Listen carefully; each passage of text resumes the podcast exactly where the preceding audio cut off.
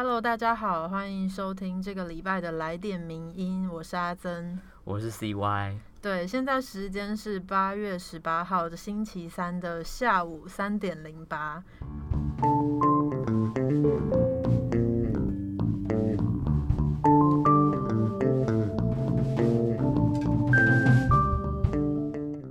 然后大家应该也有听到。我们今天跟我一起搭档的是 CY。那如果有人不知道 CY 是谁的话，就可以去听一下《名人放送》前一集的新晋编辑的那一个 podcast 介绍。对，就是你会在那一集里面比较能够认识我是谁。对，就是总之就是我们有了两位新的新血加入，然后未来他们也会继续跟我们一起轮流录制来电名音的节目，大家可以期待一下。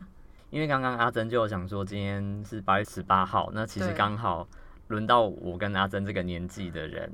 可以接种高端疫苗了。没错，就是等一下我们录完应该差不多时间就是四点，相信这个时间全台湾我们这个年纪还没打疫苗的人，应该也都是守在电脑前面，准备四点的时候要预约打疫苗。对，因为之前我其实就有在脸书上。抱怨过说为什么就是我们这个年纪人还没有办法打疫苗？没错，现在全台湾应该是这个年纪的人，就大家虽然平常都在外面跑来跑去，在工作，在通勤，但是大部分的我们这个年纪的人其实都还是没打疫苗的，然后也是这阵子以来都还是蛮紧张、蛮焦虑的。对，而且尤其是台北市或者是新北市，就还是会有一些零星的疫情案例。所以每个人就是会非常心惊胆跳的，然后就要通勤。对，像我就是被迫骑机车上下班。那希望等一下四点的时候，我们可以顺利预约到。然后也祝大家，虽然大家听到这个节目的时候，应该一切都已经定案了，但还是祝福大家等下可以顺利预约到疫苗。那这个礼拜的来电民音呢，要回顾的有哪些议题嘞？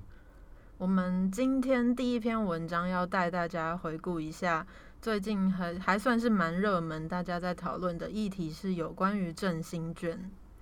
因为其实振兴券这个方案，其实是政府在去年的时候就有办过一次，然后那个时候是叫三倍券。那现在他们决定要加倍变成五倍券，然后呢，一样也是纸本跟数位并行，但是还是一样不考虑发现金。然后他们会希望这一次数位券呢，能够用更优惠的方式，能够吸引民众来取用。然后这一块预计会在九月中发放。没错，这篇文章是我们的作者朱家安写的，《五倍轻心易重，如何让疫情振兴消费更有价值》。那其实五倍券的适用范围，它政府还是会参考去年三倍券的经验和做法。就是，例如说，你可以用来缴学杂费、补习班等等的教育费用，但是它是不找零的。然后你也不能去缴罚单，或者是水电费、劳健保费、国民年金等等的。就是希基本上还是希望大家拿去消费。那其实大家最近比较常吵的议题就是，振兴券到底是要拿来纾困？还是在恢复经济复苏，嗯，但其实就朱家安的论点来说，振兴券它的意思就是拿来振兴经济，所以也就是让经济复苏，然后希望能够恢复原本大家的金流啊，或者是在营运自己生意的状态，嗯，呃，其实有些人就会特别担心说，那使用振兴券会不会还是依旧让那一些小商家没有办法获得他们原本该获得的收入，反而还是会让大企业把这一些振兴券给赚走，但。嗯，这就是一个比较麻烦的问题，所以朱家安就提了一个问题，就是怎么样做才能够让五倍券用起来更有效益，或者用起来更有价值？嗯，那作者的想法呢，就是他认为可以让振兴券变成心意券，就是心意就是我很有心意的那个心意，因为他觉得就是呃，把券改个名字，其实可以带来不一样的效果。那例如说，其实也不一定要叫做新意卷，可以像是新意卷、在地卷、支持卷等等的，或者是任何其他你如果想到更赞的取名的名字，也是大家可以一起来讨论。然后他也提议说，你可以把那个新意券里面搭配各种的图文，就是很像心灵鸡汤的东西。然后呢，他可以鼓励大家就是支持自己喜欢的小商家，比方说你在可以在上面写字，如果你拿的是纸本票的话。那你就可以在上面留言，然后呢，顺便把这一张心意券交给商家的时候，商家就觉得心里很温暖。嗯，那其实呃，可能大家听乍听到心意券这个词汇，会觉得哎。怎么差这么多？的确，真的有点心灵鸡汤的感觉。但其实朱朱家安他提出这个说法，是他认为说振兴券用来消费振兴之外，也可以达到一个心意的表达的效果，就是你可以拿去对商家表达心意和支持。因为疫情期间这段时间多了一些丑恶，但是我们也需要一些关怀。例如说，他就说举例。他会跟伴侣在需要出门的时候，特别绕去他平常喜欢的店家去消费，然后看一下大家的生意状况还好吗？因为他也是一边担心说，就是再过几个月，因为疫情的关系，他觉得他平常很喜欢去的一些店家会消失，所以他提出的这个心意券的概念，就是想要想要达到这样子的效果。因为心意券并没有改变券的面额和使用规定，但是它改变了券的意义。它也可以软性的提醒你，除了像平常一样主要考虑购物便利性和价格来决定到什么地方消费，你还是可以光顾自己真的喜欢的商家，然后把这张东西递给他。其实这就跟某一句话，我记得就是常常在脸书上面写的一句话很像，就是资本主义的时代，就是你要拿你的钱去愿意支撑你所支持或你所喜欢的店家。支撑你喜欢的东西，我觉得其实跟朱家安的想法很像。对，因为他提到这个，就是他平常会去稍微逛一下他平常很喜欢的店家，也是让我想到说，我也是在疫情期间这段时间，平常有几个很爱的店家，例如说有一间在我家附近的韩式料理店，然后它是没有外送服务的，就是在各个外送平常是订不到他的餐的，所以时不时就会很担心说，哎，会不会两个月后再去就发现他倒了。所以其实也我也蛮同意，就是呃朱家安他提出这个新意卷的，他的初衷其实是想要做到这件事情。对，而且呢，呃一般人其实使用这些振兴券的时候，并不会想太多，就是实际上他们可能想要花，就是花费在哪些地方就用在哪些地方。比方说我自己在去年。用到三倍券的时候，其实就拿去买漫画，然后因为好赞哦，因为漫画就是平常不是我就是一般的现金去消费的东西，所以我那个时候就选择把三倍券花在一些我以前日常不太会用到的地方。所以你算是呃有做到政府希望大家做的事，就是拿去买一些非民生用品，而是真的去振兴消费的东西。对，但是因为那个时候我记得振兴券并没有办法找零，所以。所以你花了多少钱，那些钱就没有办法。假设你花了一百五十块，你不可能直接拿两百块下去找。所以这也是当时小摊贩没有办法直接获得营收，因为小摊贩很多小摊贩他并没有办法一次收那么多钱，然后他有办法找你钱。嗯。所以通常就是像主家人所讲的，就是通常会是大企业获得这些钱。嗯，呃，你那时候是领现金，对不对？对我那时候是拿实体券，嗯，因为我那时候就是用虚拟绑定、数位绑定的方法。嗯，那这个我们等一下也会提到一些数据。那其实听起来，刚刚朱家安的这个提案就是新意券，其实乍听之下会觉得好像是一个很像恶搞的提案，或是一个很讽刺的提案。就他其实讲的是一个很无形的东西。嗯，然后尤其现在就是很多民意代表或是很多立委，他们都会觉得，如果要拯救经济，应该大家要普发现金。但是其实政府如果直接发现金，台湾人最近会不会把现金掏出来消费？我觉得还是一个很难说的事。嗯，就以三倍券模式来说。根据别联地跟乌伯汉的研究指出呢，消费者打算领取振兴券的方式，还有他们想象自己会购买哪些商品，其实是跟最后实际做出来的行为有相当明显的差距的。就是可能大家会想象说，哦，我拿到这这三千块，我要拿去，比如说买漫画，但可能有很多人实际上他真的拿到的时候，他并不一定会拿去买漫画。比方说在。要选择用实体的方式领取，或者是用数位的方式领取，这个方式的差别当中，一开始大多数的受访者应该会觉得会用数位绑定的方式，比方说绑信用卡或悠游卡。可是其实实际上他们在实际领取的时候，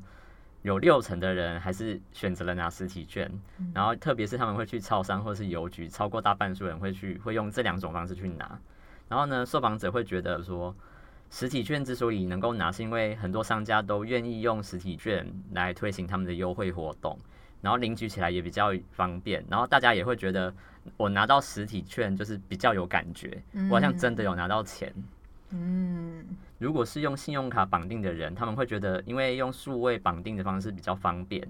所以对别连地跟吴伯汉的研究来说，他们会觉得可能是因为调查者的平均学历比较高。所以数位绑定的比例可能会比原本政府他们调查的比例再高出一些。嗯，所以对于大多数人，也就是领取实体券的这六成的人来说呢，振兴券的对象是一笔意外之财。就是他们在领取之前，其实有不少的人会认为自己应该会把振兴券用在一笔大的支出上一次花掉，就像是你一次买了漫画这样。但实际上呢，这笔意外之财似乎是没有推动高额消费的，比较多的消费者反而是倾向于小笔小笔的慢漫画。我觉得我应该就是属于后者，虽然我是用数位绑定，但是那时候绑定 其实就是想说。我就不用去烦恼说我要买什么，因为我花着花着就会把它花完了。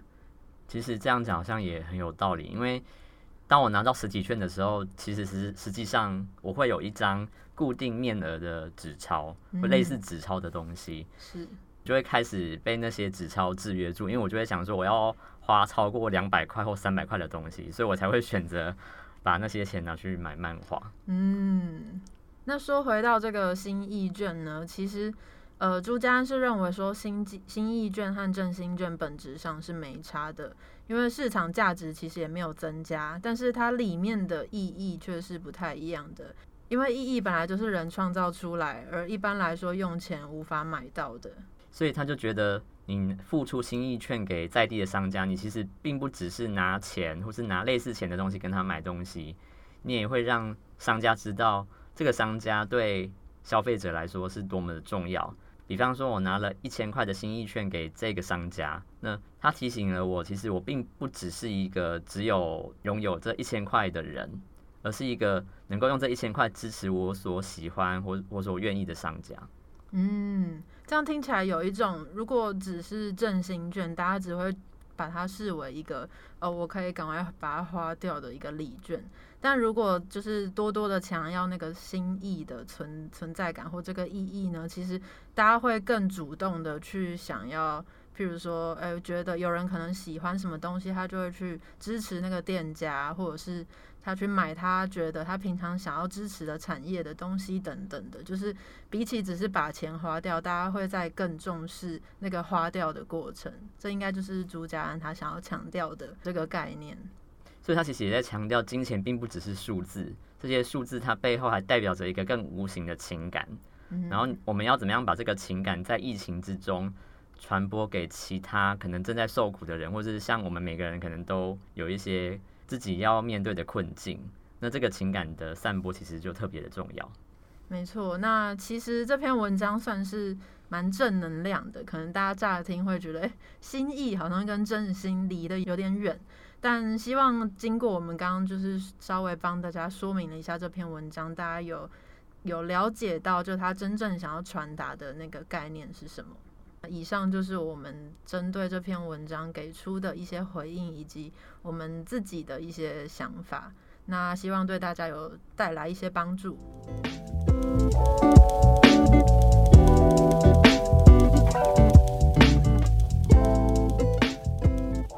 接下来第二篇文章呢，我们要回顾的是法律白话文运动的黄怡平律师他所写的一篇文章，在谈台湾性平教育里面有两个大学案例的一个反省。嗯，这篇文章的标题叫做《别让悲剧再上演：表里不一的性平教育两则大学案例的醒思》。那这两个案例分别是：第一个是台大的某个科系，他有一次是在推甄的考试，他在题目上面有提到了关于一夫一妻的一些论述，所以就是产生了一个争议，说：诶，台大推甄要求考生要认可婚姻只能一夫一妻吗？那另外一个案例是比较最近的，就是有一名就读长庚大学的跨性别女性，她叫做小文，然后她在一一百零六年的期间向学校申请入住女生宿舍，但是学校并没有同意这个申请，而是另外安排小文入住性别友善宿舍这样子的一个案例。那我们先介绍第一个关于台大推甄要求考生认可婚姻只能一夫一妻的制度。那其实这个是来自台大机械系的一个推甄考试里面的题目，它的题目题干有提到说，社会中有也有许多律，例如人要离开父母与妻子联合，两人成为一体，家庭是由一男一女一夫一妻组成，这是社会与家庭的律。然后也正是因为这个题目，所以产生了一些争议。对，那后来呢？经过教育部性别平等教育委员会，就是性平会的调查之后呢，是认为说命题老师和台大的招生活动有性别或性倾向的差别待遇，认为他们行为时是违反性别平等教育法的精神的，所以后来就发函台大，要求他们完成三个事项。第一个就是就命题老师的部分，要求台大性评会要依照性评法去审议处理，而且要安排研习性别平等教育课程。那第二个就是应该要对全校师生加强认识多元性别，并且要营造性别友善的环境。那第三个就是裁罚三万元。那为什么他们会做出这个裁决呢？作者是觉得因为。刚刚的那个题目，其实它已经对性别认同跟性倾向出现了明显的差别待遇。其实实际上，性平法十三条有规定说，学校的招生跟就学许可其实不能有任何有关性别、性别特质、性别认同或者是性倾向的差别待遇。如果是这样的话，你就违反了性平法。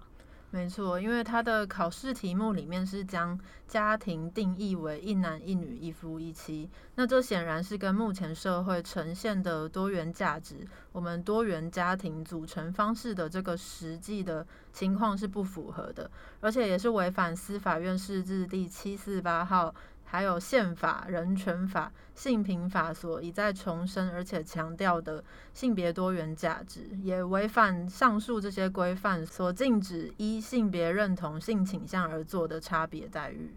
第二个个案其实主要提到就是跨性别者他争取要入住他性别置换确认的那一个宿舍。那在前面就有提到说，这其实是来自于一个长庚大学的跨性别女性。他其实，在二零一七年的时候，向学校申请入住女生宿舍，可是学校并没有同意。嗯，那其实这个案件里面还有几个比较争议的点，就是在于学务长跟学校教官他们提出的一些说法。例如说，学务长他其实讲蛮长的，我就稍微念一些。学务长就说。也有其他同学一样是男生化妆抹口红啊，啊头发还比你还长，而且还穿裙子，这种事情也发生过啊。他也住男生宿舍啊，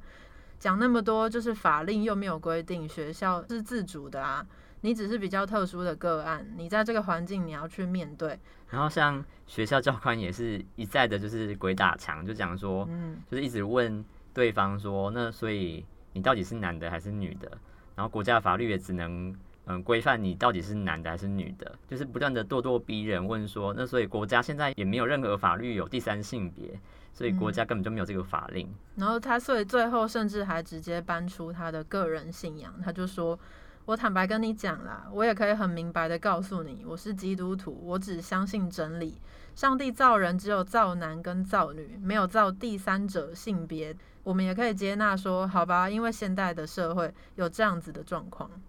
所以像刚刚那样子的说法，法律就觉得学务长跟教官的言论已经侵害了小文的人格权。所以换句话说，跨性别者的性别认同其实它是一种自我认知的表现，它是也是属于人格权的内涵，它应该受到保障。没错，那上面就是这两个案件的发生的过程。那这两个案件是如何收场的呢？他们的结果是怎么样？首先是台大机械系的那个争议，就是它引发的性别歧视争议。对于这件事情呢，其实校方已经公开道歉了，但是作者就指出说，考试毕竟已经结束了，对于那些期待进入台湾第一学府就读的应考生们来说呢，是没有重来的机会的，因为这些都是事后可能校方公开道歉，然后事后做出一些他们所觉得他们有做到的补偿。但是这些考生对他们来讲，他们就是考那一次，那他们也没有重来的机会，就是时时间是继续在走的。另外一个个案就是长庚大学的部分呢，他们的学生会其实也在二零一八年的时候提出了声明，他们反对学校针对小文住宿权益的这种处理方法。所以呢，也在学校呢里面做出联署，来建议学校应该要用更好、更完善的这种宿舍制度来保护像小文这样子的少数。然后当时呢，就有收到快两百份的个人跟团体的联署支持。但是校长他们的一些说法，其实还是呃受到质疑的。例如说，校长他就说，校务会议不是讨论这个的地方，或者是说这个临时动议不成立。或者住在楼上的同学不愿意这样的同学住到他们的楼层去，就是校长以这些说法作为回应。所以这样子的说法也让学生会更质疑学校是一个假友善真隔离，就是把小文设置，就是让他搬到友善宿舍的这样的一个作为，其实是假友善真隔离的，无异于是要把跨性别的学生强行隔离，让他们处于一个被出柜的困境，而且其实是让他们更容易遭受到性骚扰跟歧视的。所以，这其实这些事件，它还是象征着台湾的性别平权的推广路程，其实还很遥远。没错，就是我们的社会可能乍看之下越来的越性别平权了，但是作者就是透过这篇文章，想要告诉大家说，其实这样子，呃，可能表里不一、阳奉阴违的的作为，其实是现在校园里面也是。一直在发生的一个事情，然后他也呼吁不要让性别平权只是一个口号。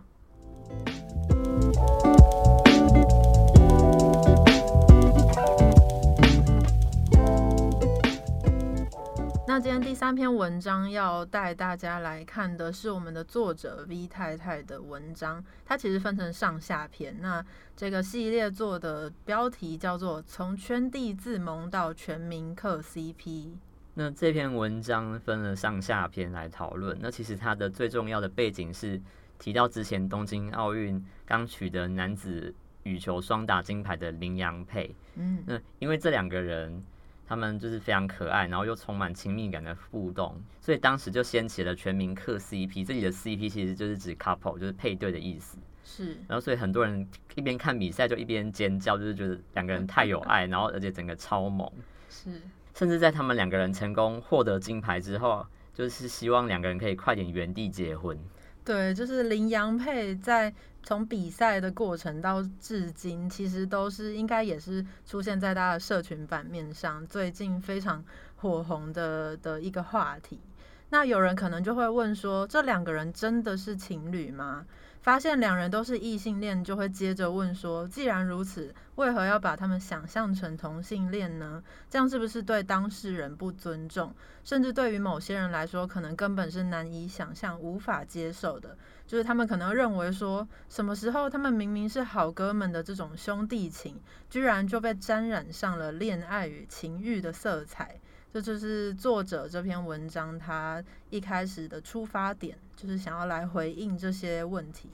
对，那实际上 V 太太就是想要介绍像腐女或是腐男这样子的概念。其实腐女是一个源自于日文的概念，那它指的其实是喜欢耽美的作品，所以我们会把耽美简称成 BL，也就是指男男之间的爱。那腐其实在日文当中有无可救药的意思。所以腐女其实她也有一种自嘲的味道，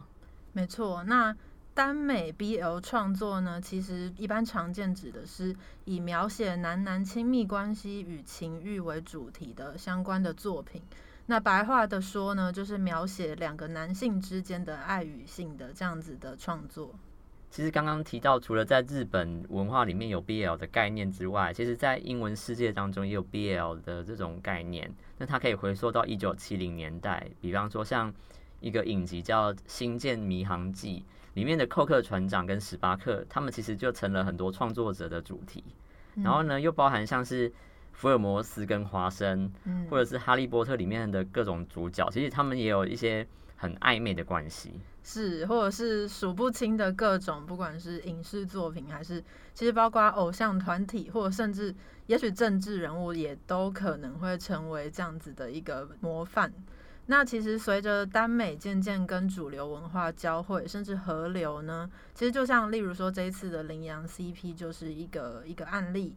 这样子的案例里面，圈外人获得越来越多机会窥见腐社群的一面。熟悉腐文化的人立刻就可以上车，他们就是一边看比赛一边磕 CP，而且在某种程度上，在社群网站上排挤了传统的主流叙事，占据了一个主导的位置，甚至呢，过去那种不打扰正主的原则也被打破了。腐社群和当事人产生了一些互动，而且还得到当事人的认可。